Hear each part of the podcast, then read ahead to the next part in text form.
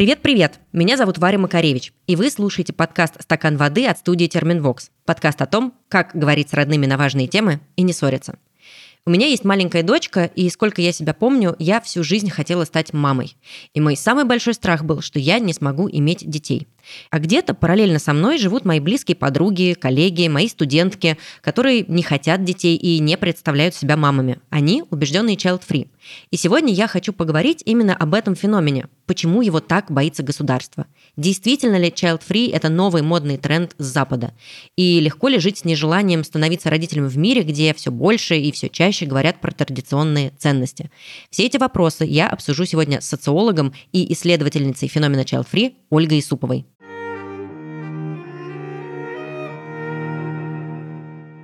И перед тем, как вы послушаете этот выпуск, очень короткое, но важное объявление от студии Терминвокс. Наверняка вы слышали о языках любви – время, помощь, подарки, слова и прикосновения. Мы же предлагаем вам еще один, ну или даже комбинацию из всех уже имеющихся. Совместный мерч от студии Терминвокс и проекта «Нате носите». Да-да, мы сделали очень классную и символичную коллаборацию. Нашей студии хотелось стать с вами еще ближе и донести какие-то важные, ценностные для нас вещи. Что у нас получилось в итоге? Для настоящих фанатов стакана воды в продаже есть браслет с надписью «Все катится к любви». Когда кажется, что на самом деле все катится совсем в другом направлении, помните, что любовь и коммуникация друг с другом могут спасти положение. Если вы, как и я, любите, когда аксессуаров много, то смело добавляйте браслет от студии Терминвокс «Слушай, все пройдет». А наши коллеги из дневников Лоры Палны и Черного лебедя придумали для вас моднющие футболки с надписями. Купив этот мерч, вы сделаете очень важное и доброе дело. 20% от продажи идут в фонды «Ночлежка» и «Сестры». У вас есть реальная возможность быть полезным и сделать этот мир чуточку лучше. Ссылка по традиции в описании выпуска. Приятного прослушивания!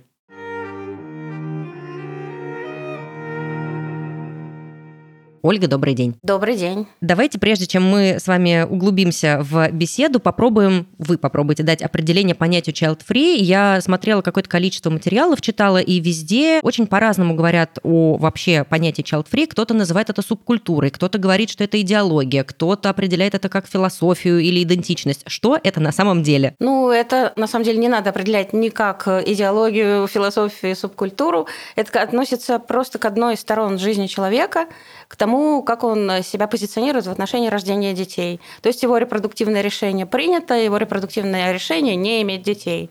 На данный момент при этом ему кажется, что он вообще никогда не хочет иметь детей, но это может измениться со временем. Но главное, что вот child free, это человек, который думает, что на данный момент он детей не хочет никогда. Вот это хорошее уточнение про на данный момент. Я к этому еще обязательно чуть позже вернусь. Хотел уточнить еще такой момент. Можете меня поправлять, если я где-то буду ошибаться. В одном из первых исследований представители Child Free условно поделили на два таких больших лагеря, два сектора. Условно, первые – это те, кто прям испытывают отвращение к детям, они им неприятны. И вторая группа – это те, кому с детьми вроде бы окей, но своих детей они не хотят и могут совершенно спокойно реализовывать нехватку какого-то общения с детьми за счет там, племянников, крестных, э, младших братьев и сестер и так далее. Чем можно объяснить вот это чувство неприятия детей, может быть, даже отвращения к ним у первой группы? Ведь дети, по сути, это такие же люди, как мы, только чуть поменьше. Ну и все мы там когда-то тоже были. Откуда так много негатива? Ну, во-первых, таких людей очень мало, и, скорее всего, они были всегда. Просто, ну, во-первых, раньше люди вообще не принимали репродуктивных решений, а все было по принципу, как за них э, судьба решила, или другие люди, особенно это женщин касалось. И они, в общем-то, молчали о том, что им не нравятся дети. И, в общем, мне кажется, это просто биология обосновывается. Ну, вот просто человек от рождения такой. И есть так называемые реджекторы, вы сейчас говорите о реджекторах в отношении чего угодно. Кому-то там, не знаю, автомобили не нравятся, кто-то молоко не пьет, а кому-то точно так же дети не нравятся. И, в общем, если они им сильно не нравятся, то, наверное, лучше действительно детей не иметь. При этом они могут иметь отвращение не только к детям, но и к самому процессу их появления на свет. Ну, многие женщины боятся родов, это, наверное, нормально, почти все боятся. Вот. Но именно отвращение очень сильное к беременности, к родам, к маленьким детям, к кормлению грудью. Вот все в совокупности, если это сильное, то это вот, наверное, и есть тот самый child-free rejector. И это объясняется не чем-то таким вот в личной его истории. Там кто-то говорит, там, мама была плохая, там, ну нет, это врожденное свойство. На самом деле, которая может развиваться, может нет. Потому что такие люди мне, например, в интервью говорили, вот даже когда я был маленьким и в песочнице играл с другими детьми, мне они уже тогда не нравились, потом это только усиливалось. Можно ли э, как-то условно поделить child-free на таких истинных, тех, кто ну, прям по велению души не хочет иметь детей, и тех, кто условно становится child-free, допустим, под влиянием моды, или потому что какой-то тренд в обществе просто пошел на то, что с детьми, не знаю, неудобно, некомфортно и так далее. Здесь мы тоже какую-то границу проводим? Но это та же самая граница фактически, только мне совсем не нравятся слова мода и тренд, потому что это скорее то, куда вообще поворачивает жизнь человечества. Просто как бы вот эта модернизированная городская жизнь, она не всегда требует наличия в ней детей обязательно. И без детей в ней, в принципе, гораздо комфортнее. Если у человека нет сильного репродуктивного желания, это вот обратная сторона. Это тоже, наверное, такие аномальные люди, кто очень сильно хочет детей, их тоже не очень много. Кто хочет их любой ценой, там, не знаю, 16 лет забеременев неизвестно от кого, после бесплодия, которое длилось 15 лет. Любой ценой он все равно хочет детей, как бы там мало денег не было, война там идет или еще что-нибудь. Нет, все равно обязательно он хочет, чтобы были дети. Таких тоже очень мало, большинство колеблющиеся. И вот это колеблющееся подавляющее большинство, очень сильно зависит от внешних условий. Но как сыграют эти внешние условия, это очень зависит, это очень по-разному может быть. Для кого-то война – это причина не иметь детей, для кого-то война – это, наоборот, причина иметь детей. Для кого-то хороший, красивый городской образ жизни, где можно пить кофе на каждом шагу, брать его с собой и жить в прекрасной обстановке, заниматься креативной профессией – это несовместимо с детьми. А для кого-то это прекрасные условия для того, чтобы таскать ребенка с собой везде. Зависит еще от того, как много вокруг тебя людей, которые тоже не хотят детей и которые тоже бездетны. Это не мода, но это как бы вот ощущение, что это нормально. Можно не иметь детей и все равно быть нормальным человеком, и все тебя будут уважать, и ты будешь прекрасно жить. Или наоборот, этого нет, очень сильное нормативное давление, что если у тебя нет детей, то ты ненормальный, особенно это обычно давление на женщин очень сильное ты ненормальная женщина, если ты не мать. И вот э, как бы взаимодействие всех этих общественных влияний, оно в конце концов что-то и определяет. Есть понятие социальный child free. Это вот такие люди, женщины, которые говорят о том, что мне недостаточно условий в современной жизни, чтобы иметь детей. А в принципе у меня дети отвращения не вызывают. Ну, другие люди в тех же условиях прекрасно детей заводят. Это зависит не столько от самих условий, сколько от восприятия этих условий именно этими людьми. В какую категорию мы тогда условно могли бы отнести, ну, давайте женщину, как-то чаще, мне кажется, внутри этой темы про них говорят, там, до 35 лет, которая занимается своим образованием, карьерой, на данный момент у нее нет детей. Вот она будет относиться к тем самым социальным child-free? Наверное, да, если она вообще задумывается об этом, потому что некоторые женщины просто не успевают об этом подумать. Это если раньше женщина обязательно определяла себя по отношению к где-то рождению, то сейчас это уже не обязательно. Она действительно строит карьеру, она, возможно, даже безразлична просто к теме деторождения. То есть если бы у нее в данный момент, вот как говорят, у тебя просто мужика хорошего не было, это может сыграть, если вдруг появляется в своей жизни человек, который ей очень нравится, который очень хочет иметь детей, и говорит, давай, давай, давай, вот тогда она об этом подумает. Не факт, что она сразу родит, но она хотя бы задумается. А так она просто пока занята другими делами. В принципе, женщины, делающие карьеру, бывает с ними такой вариант, что они не то чтобы они child-free истинные, и не то чтобы даже они под влиянием моды, они просто настолько были заняты другими делами, что не успели за весь свой репродуктивный возраст к этой теме обратиться. И это, возможно, называется постоянные откладыватели, как у меня там в одной статье тоже было написано. Это вот еще такая категория. Я тут как раз хочу, чтобы мы все послушали одну историю. Она описывает то, чего вы уже немножечко коснулись. Привет. Я планирую ребенка, но у меня такое, что если получится, окей, не получится, ну, будем жить без детей. Обычно, если люди хотят ребенка, они готовы идти на многочисленные раунды ЭКО, технологические процедуры, прибегать к вспомогательным технологиям, что я очень поддерживаю. Я рада, что они существуют. Но у людей обычно очень большой dedication. Но у меня скорее такое пусть как будет. Мы посмотрим, конечно, на меня через годик, но мне кажется, что я очень странный человек в этом смысле. Люди обычно либо убежденные child-free, либо уже очень настроены на детей и сделают все для этого. А я фаталистка. Мне, кстати, скоро 40. Так что в легкомыслии юного человека обвинить меня, наверное, сложно. Мой вопрос такой. Вот сама подписчица говорит, что это достаточно странно, на ее взгляд, такое отношение к детям. Типа, ну, будут классно, нет, ну и ладно. Если с точки зрения исследовательской и научной, то она как раз наоборот, скорее, абсолютно нормально себя ведет. Да, так и есть. Просто очень изменилась сама ситуация вокруг деторождения. Если раньше не было надежной контрацепции, ну, там, да, в Советском Союзе были разрешены аборты, а где-то и это не было возможно, то, в общем, такие, как она, это была норма. Большинство женщин были именно такими. Вот как судьба, как получится. Там, не знаю, выйду замуж, встречу человека, как мое здоровье рассудит. Вот тогда вот так вот у меня дети и будут. Ну, там пытались сокращать количество детей скорее, но это и все. А когда появилась надежная контрацепция, на нее люди садятся в юности и, ну, когда начинают сексуальную жизнь, и потом, получается, они должны, они обязаны принимать решение. Я вот хочу ребенка или я не хочу ребенка. А это, возможно, даже вот для большинства природы не заложено. Природой заложена такая амбивалентность или фатализм. То есть слишком сильно не хотеть и слишком сильно хотеть – это удел, наоборот, меньшинства. И еще такой момент, вот она говорит, что ей почти 40, ей скоро 40, и да, к этому моменту фертильность уже падает, но с другой стороны, в принципе, наука показывает, что если человек хочет детей, то к этому возрасту, когда уже близко часики, которые тикают, скоро натикают и тикать перестанут, чаще возникает вот это сильное репродуктивное желание или хотя бы хоть какое-то. То есть те, кто очень сильно не хочет иметь детей, это, как правило, до 30. А после 30, особенно после 35, если есть какое-то желание, оно уже возникает. Вот то, что это сейчас происходит в таком позднем возрасте, это именно из-за того, что есть надежная контрацепция, что вообще изменилась жизнь, что женщины сначала делают карьеру, добиваются какой-то самостоятельности финансовой, достигают каких-то других задач в жизни, и о детях вспоминают, ну, когда дедлайн близко, правильно? То есть именно вот как мы все остальное часто делаем в жизни. И вот тогда они думают, так, либо сейчас, либо никогда. И это вот тогда только актуализируется. Раньше, конечно, такого не было, все это было гораздо раньше, потому что у женщин не было в жизни других задач. Хорошее сравнение с дедлайном, мне кажется, для многих будет очень понятным. Я встречала такое понятие в психологии, что мы устроены таким образом, что мы всегда наш конечный выбор или конечный результат считаем за лучший. Ну, наверное, вот фраза «что не делается, все к лучшему» как раз это иллюстрирует. И так просто устроена психология, потому что, ну, иначе мы бы не справлялись и вечно могли бы сожалеть о каком-то выборе, который мы сделали. Гораздо проще мозгу самому себя обмануть и сказать, что, слушай, да, все к лучшему, вот и хорошо, что так получилось.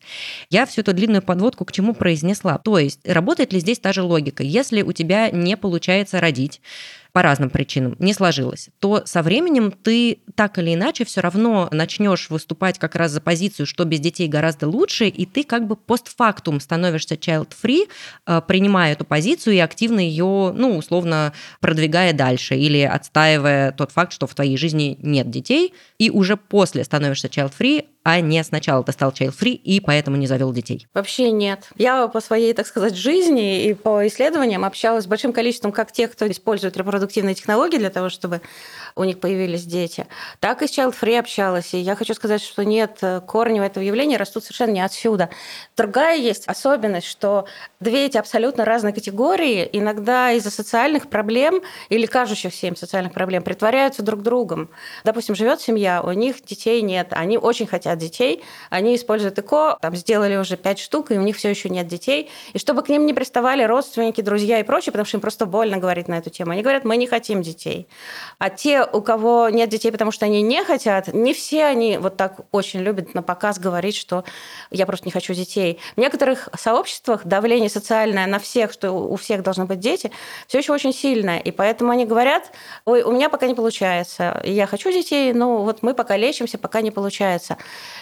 опять-таки, те child которых я изучала с самого начала, то есть люди, с которыми я знакома там с 90-х годов, мне уже тоже много лет, они уже там дожили до своего климакса, и я хочу сказать, что из, ну, это вот те, кого я хорошо знаю, из пяти человек только одна не пожалела о своем выборе ни разу, а остальные, наоборот, когда вот наступил вот момент около 45 лет, они хоть на какой-то момент пожалели, а что это вот у вас у всех есть дети, а у меня нет.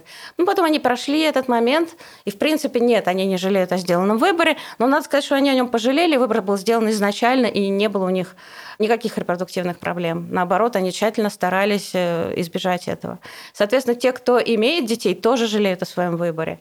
Бывает, потому что дети это не всегда легко и так далее и тому подобное, это все знают. Это почти никогда не легко. Я, как молодая да. мама, уже поняла. Ну, я мама, у которой дети уже вообще выросли. Я хочу сказать, что этого еще не раз будет у вас в голове. Наверное, очень мало таких тоже современных женщин, которые что-то еще в жизни делают, кроме материнства, кто ни разу не пожалел бы о том, что у них есть дети. Людям свойственно сомневаться, людям свойственно думать, что, может быть, их выбор неправильный.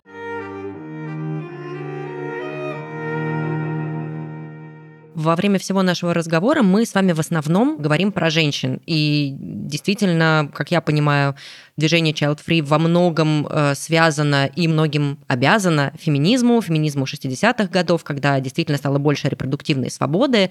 Но есть ли какие-то данные о том, кого сегодня больше среди Child Free мужчин или женщин? Или здесь мы априори говорим только о женщинах, а мужчины вообще как-то остаются за скобками? Ну, смотрите, это очень сложно посчитать количественно. Практически ну, нет исследований child-free, чтобы, ну, таких больших количествах, чтобы прийти к людям, которые именно child-free, с ними поговорить и посчитать, соответственно, сколько там мужчин, сколько женщин. Это надо сначала провести огромную подготовительную работу, а потом от кого-то найти огромные деньги, чтобы вот их опросить.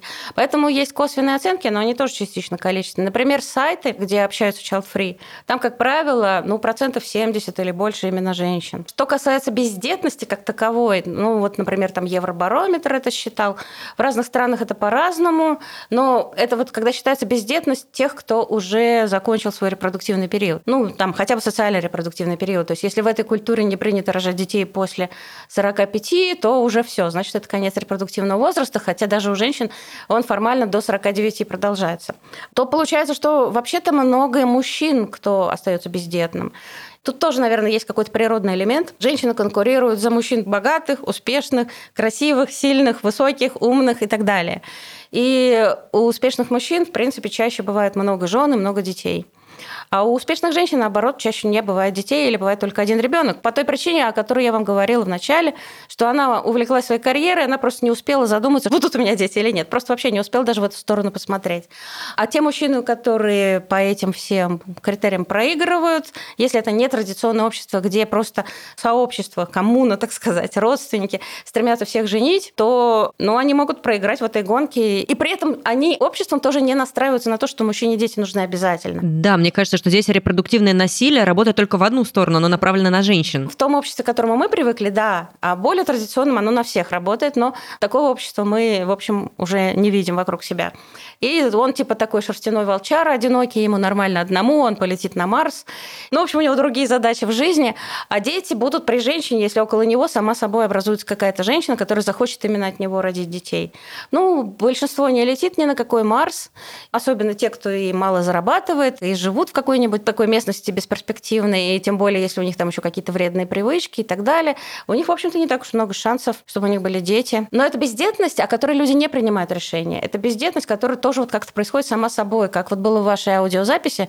Вот я фаталист. Вот также, если мужчина фаталист, то либо он выиграет эту гонку, либо проиграет, но ему как бы даже неприлично самому в этой гонке быть очень активным. Потому что рожать детей – это женское дело, и вообще все репродуктивные вопросы – это женское дело. Вплоть до того, что, ну, это тоже изучала, если есть мужское бесплодие в семье, этим фактором занимается тоже женщина. И даже ВОЗ, у Всемирной организации здравоохранения, это называется женщина больная мужским фактором бесплодия даже если она сама совершенно здорова. Диагноз называется так.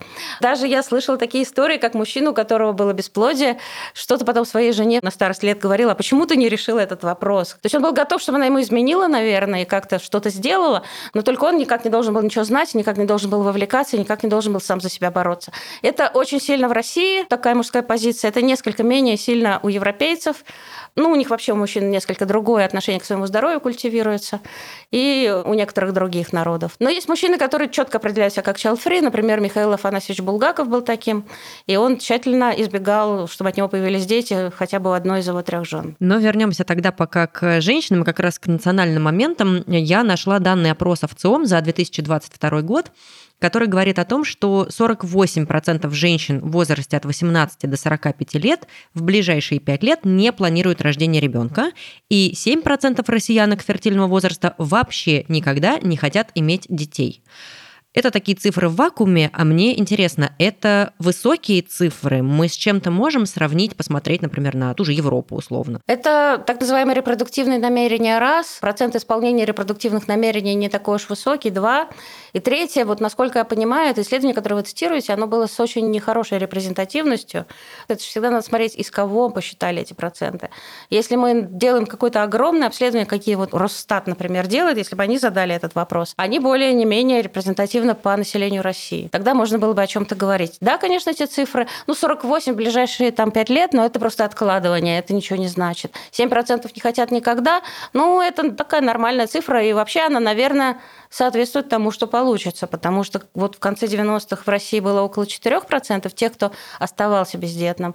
А потом эти цифры выросли, некоторые демографы прогнозировали, что будет там 12-14% бездетных, но надо учитывать, что среди этих 12-14 не все child-free, а все таки еще и те, у кого не получилось, и причем там еще есть одна большая группа, о которой мы с вами совсем не говорим. У нас вроде бы в культуре нормально быть матерью-одиночкой, но все равно не все женщины этого хотят. И около трети тех, у кого нет детей, это женщины, которые не нашли мужчину, с которым они хотят растить ребенка. И они не хотят растить ребенка в одиночку, и это не делает их child-free. Просто они не хотят брать на себя такую единственную ответственность. Они хотят ее с кем-то разделить. Да, мне всегда удивлял вот этот вопрос э, в кабинете у гинеколога, вернее, просьба, что вам нужно рожать уже завтра, а ты сидишь такая без партнера и думаешь, ну, легко сказать. Государство к этому вообще так своеобразно относится. Например, я вот недавно узнала от одного своего турецкого студента, что в Турции был тоже налог на бездетность, как в Советском Союзе в 40-е годы. Его должны были платить тоже и женщины, то есть его должны были платить все холостяки. Я говорю, ну у вас же была патриархальная страна, женщины должны были ждать, пока мужчина позовет ее замуж. Да, говорит, я согласен, но почему-то вот все равно приняли такой закон. Как-то социальные события, я подозреваю, что, естественно, ответ будет «да», влияют на волны child-free. Можно ли говорить, ну, наверное, если посмотреть на последние два года, еще не удастся отследить результат, но можно ли прогнозировать, что события в современной России как-то повлияют на количество child-free? Или, может быть, мы уже что-то знаем по 90-м, что там что-то происходило, что потом повлияло на количество людей, которые не хотят, не собираются заводить детей. Тут ведь очень разнонаправленные вещи, и померить можно далеко не все. Если мы говорим о бездетности окончательной, процент женщин определенного поколения, кто достиг уже 49-летнего возраста, и у них нет ни одного ребенка, то войны, как правило, увеличивают количество таких э, женщин. Так было после Великой Отечественной войны. То есть женщины определенных годов рождения, кто был молодым в годы Великой Отечественной войны, очень многие остались без детей. Несмотря на то, что одинокое материнство в 1945-1946 году огромный был процент женщин, которые родили без мужа, но многие все равно и этого не сделали. То ли у них даже так не получилось, то ли они все-таки так не хотели. Но являются ли они child-free, это вопрос. Они, наверное, все же не child-free. Потому что ну, быть нормальным, амбивалентным человеком, как вот наша первая, так сказать, участница, участница, это как бы большинство, это удел большинства. То есть считать вот как судьба, так и будет. А если говорить именно о том, что я строго не хочу иметь детей, ну, если мы говорим о реджекторах, их, наверное, всегда одинаковый процент, там, не знаю, условно 3-5%, ну или меньше даже. Я не знаю, никто не считал то их количество неизменно. А вот те, кто думает, что это нормально и можно сделать такой выбор, и это скорее, наоборот, уже последствия вот какого-то там второго демографического перехода, который в каких-то странах происходит, модернизации, индивидуализации жизненного пути, вот этой идеологии, что можно выбирать вообще-то. Это, наверное, в России стало распространяться только с 90-х годов. До этого, если были child-free, то они не афишировали себя. Они либо говорили, что мы бесплодны, либо говорили, ну, в общем, что-нибудь другое говорили, но не выходили со знаменем на улицу, что я не хочу иметь детей, потому что просто не хочу, и тем более не объясняли, почему не хочу. Из того, что я вижу и читаю, я замечаю, что появляются еще люди, которые говорят, я не хочу рожать ребенка в этом ужасном да. мире, где столько боли, столько крови, столько войн и всего остального. Зачем? Зачем? Лучше не рожать вообще. Такая же позиция тоже появляется? Она появляется, ну, наверное, такие женщины были всегда, но это то самое, что я назвала социальными child-free. Это те женщины, которые говорят, что нам нужны условия, чтобы родить ребенка в этот мир, а этот мир вообще какой-то ужасный, он не подходит для моего ребенка.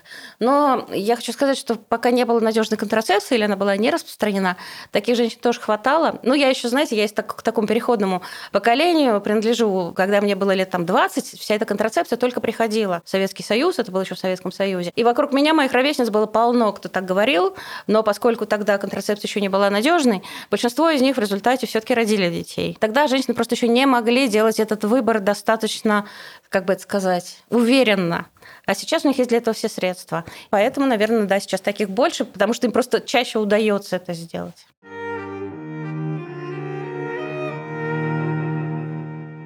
Как вообще меняется отношение в России к child-free? Я, опять же, видела, в том числе в ваших интервью, вы говорили о том, что в 90-е в России к child-free относились крайне негативно, потом вроде бы отношение стало более толерантным, а как э, сейчас к ним относятся остальные люди, особенно на фоне такой достаточно агрессивной кампании государства по повышению рождаемости? Ну, тут я не могу говорить, потому что я в России не была с 8 января. Я не знаю, что происходит сейчас. Но я не думаю, что так быстро происходят такие изменения в головах у людей. То я могу говорить о том, что было до этого. Ну, например, по своим там студенткам молодым могу судить.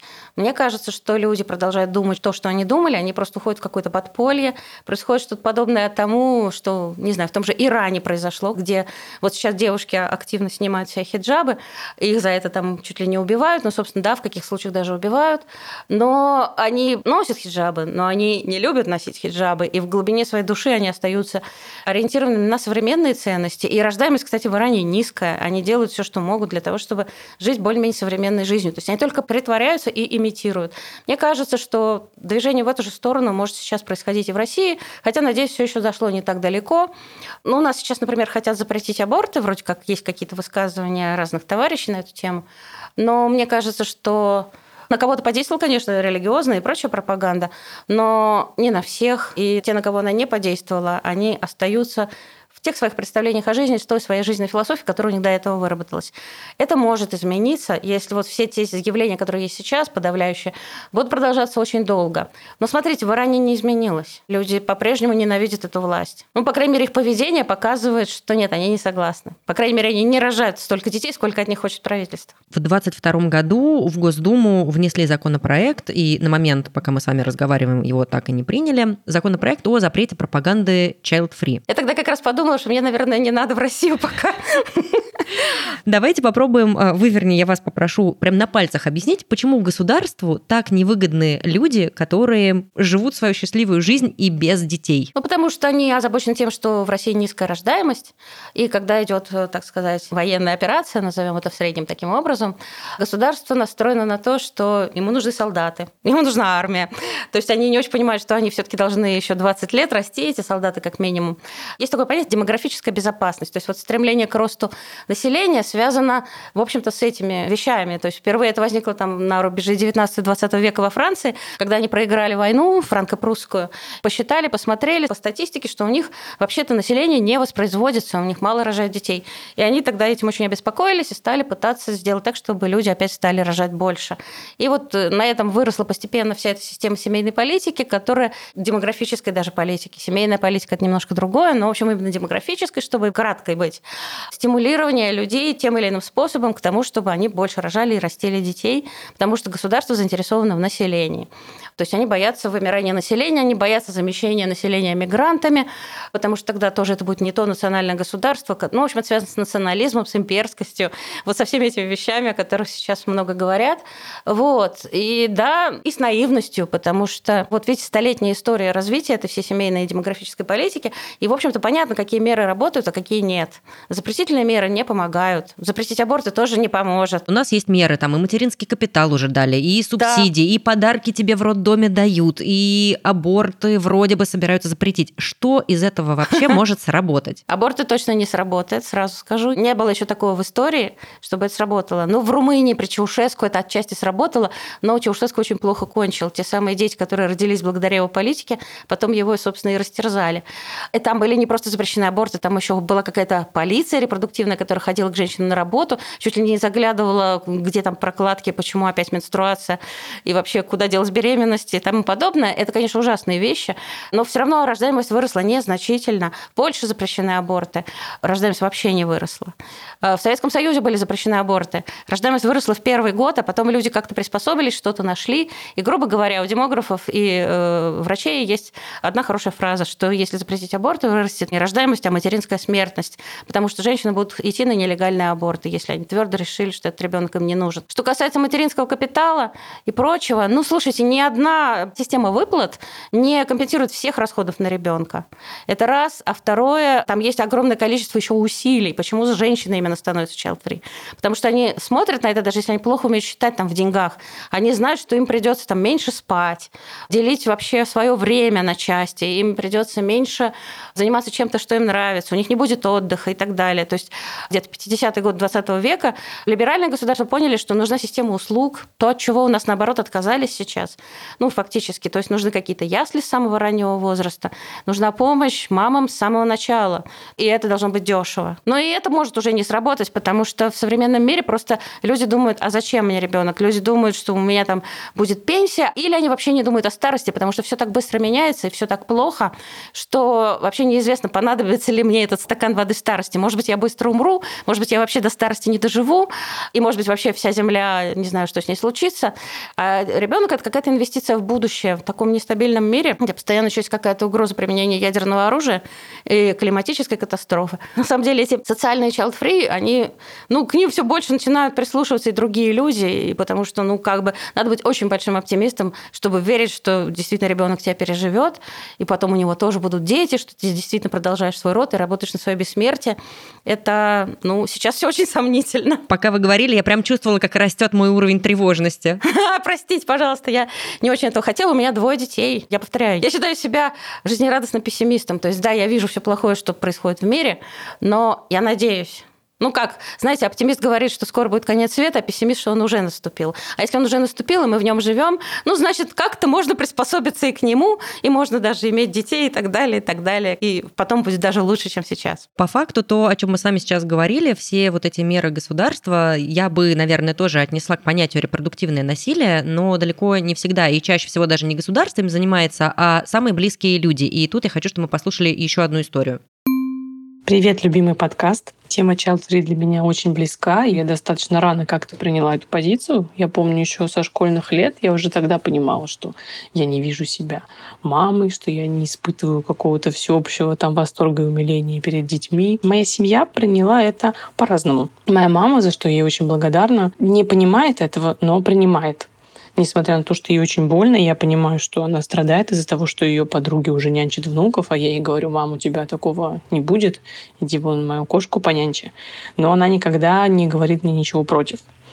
Бабушка, наоборот, человек 37-го года рождения, пережившая войну, советский строй и прочее, всеми руками ногами меня поддерживает и говорит, что вот оно тебе не нужно, вот развивайся, пробуй себя в разных сферах, реализуйся так, как тебе нравится, и ищи в этой жизни счастье. А вот отец — это что-то с чем-то. Учитывая то, что после развода с мамой в 2001 году он вообще не принимал никакого участия в моей жизни, как я стала совершеннолетней. И сейчас каждый раз, когда он звонит, после дежурного вопроса «как дела?», он не упускает шанса вставить свои пять копеек и сказать, что вот и семья-то у нас с мужем не настоящая, не полноценная, и что занимаемся мы какой-то фигней, что я не до женщина, и что больше всего меня удивляет, человек никак не принимает участие в моей жизни, я уже давно живу в другом городе, мы можем годами не видеться, но ему очень, ему супер важно, чтобы у меня был ребенок абсолютно неясно. Ведь, как и меня, он также бы его не видел бы годами, но сам факт, то, что он должен у меня быть, никак его не оставит в покое. Мне это совсем непонятно. Ну, действительно, наверное, такая частая история, когда родители пытаются переубедить своих детей которые не хотят рожать им внуков. Вот как вам кажется, что здесь вообще движет старшим поколением? Это какое-то эгоистичное желание действительно нянчить внуков? Или это скорее желание соответствовать запросам общества, что вот у всех-то внуки есть, а я тут сижу без внуков? Мне кажется, это вообще что-то совсем другое, особенно если мы говорим о мужчинах.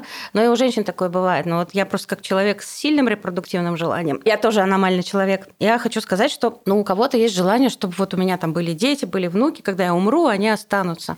Это не обязательно соответствует тому, что человек в них много вкладывает и много делает этой родительской работы, как вот в данном случае мы видим. Но вот именно свой там, извините, это будет, наверное, грубо и обидно для этого мужчины, но ему надо продолжить свой род Пупкиных, как вот сейчас пишут некоторые феминистки. То есть ему важно, чтобы вот там, не знаю, фамилия не фамилия, но вот ген бессмертный его продолжался. Но, соответственно, ему надо было тогда в жизни вести себя по-другому. Ему надо было больше принимать участие в воспитании дочери. Может быть, ему надо было иметь больше детей. Может быть, надо было как-то самому самому постараться. А он принимал это как данность, что вообще-то, ой, бабы все хотят детей, и жена моя там вот как-то сама родила, воспитала, и дочь, значит, такой же будет. И для него совершенно неожиданно, что вдруг не так. И он пытается по-своему тоже негативно стимулировать эту свою несчастную единственную дочь.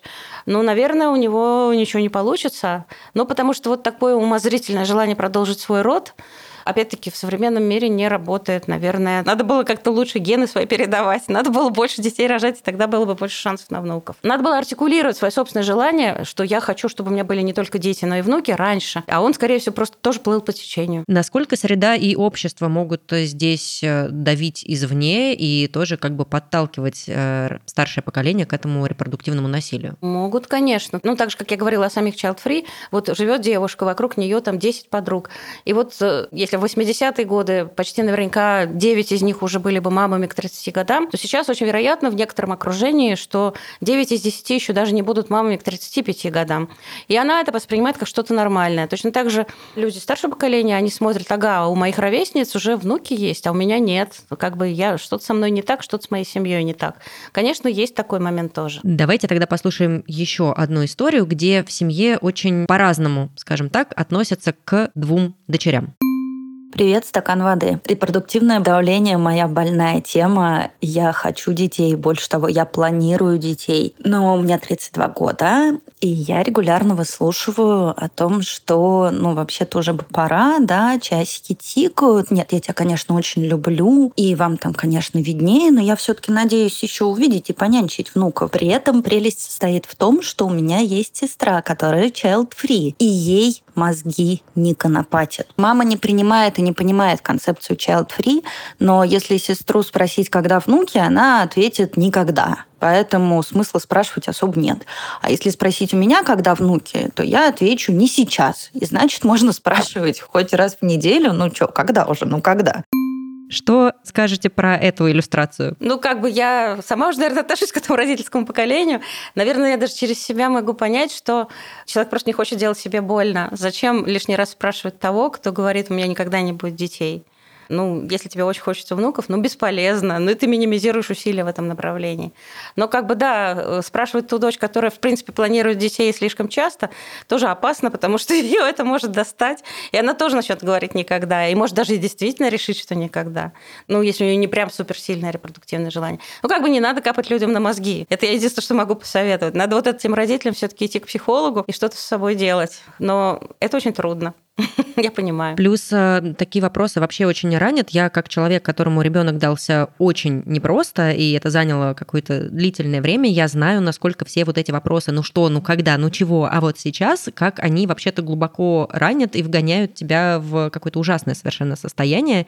И, наверное, попрошу у вас э, какого-то такого совета, как правильно строить разговор со старшими близкими в тот момент, когда они очень навязчиво прямо расспрашивают тебя, когда уже дети, и показывают тебе на те самые часики, какие аргументы можно использовать, как построить эту беседу? Очень зависит от того, какие эти старшие. Ну, кому-то, кто уже там в курсе современных психологических каких-то движений, зависит от того, какие у вас отношения с этими родителями, то есть насколько они уважают ваши границы. Кому-то достаточно просто показать, что вот здесь у вас граница, и попросить на эту тему пока не говорить. Тоже вот просто все объяснить, что это больно, это болезненная тема, и не надо пока про это говорить. Ну, кому-то это, конечно, будет совершенно недостаточно. И тогда, наверное, надо просто минимизировать общение, потому что бесполезно делать что-то другое. Потому что они все равно будут навязывать свою точку зрения и навязывать свои желания. В общем, надо попытаться просто все откровенно сказать, что мне некомфортно об этом говорить. Все. И такой совет вы бы дали и тем, кто пока не может завести детей, и тем, кто совсем не собирается их заводить, и точно так же бы строить беседу с родителями, просто пытаясь привести какие-то свои аргументы. Наверное, да. Лучше поговорить один раз, а потом стараться эту тему не поднимать. Ну и если увидеть, что родители не способны это принять, ну, значит, надо, если нет возможности отвести родителя к психологу, то значит, надо просто минимизировать общение. Ну, увы. Не все ситуации в жизни разрешимы. Ольга, спасибо вам большое. Мне этот разговор очень понравился, правда. Мне с вами было безумно Мне интересно. Тоже. Я очень надеюсь, что наши слушательницы и слушатели почерпнут для себя что-то полезное, какие-то идеи для размышления. И как здорово, что сегодня у всех у нас пока все еще есть выбор. И пусть он будет и дальше.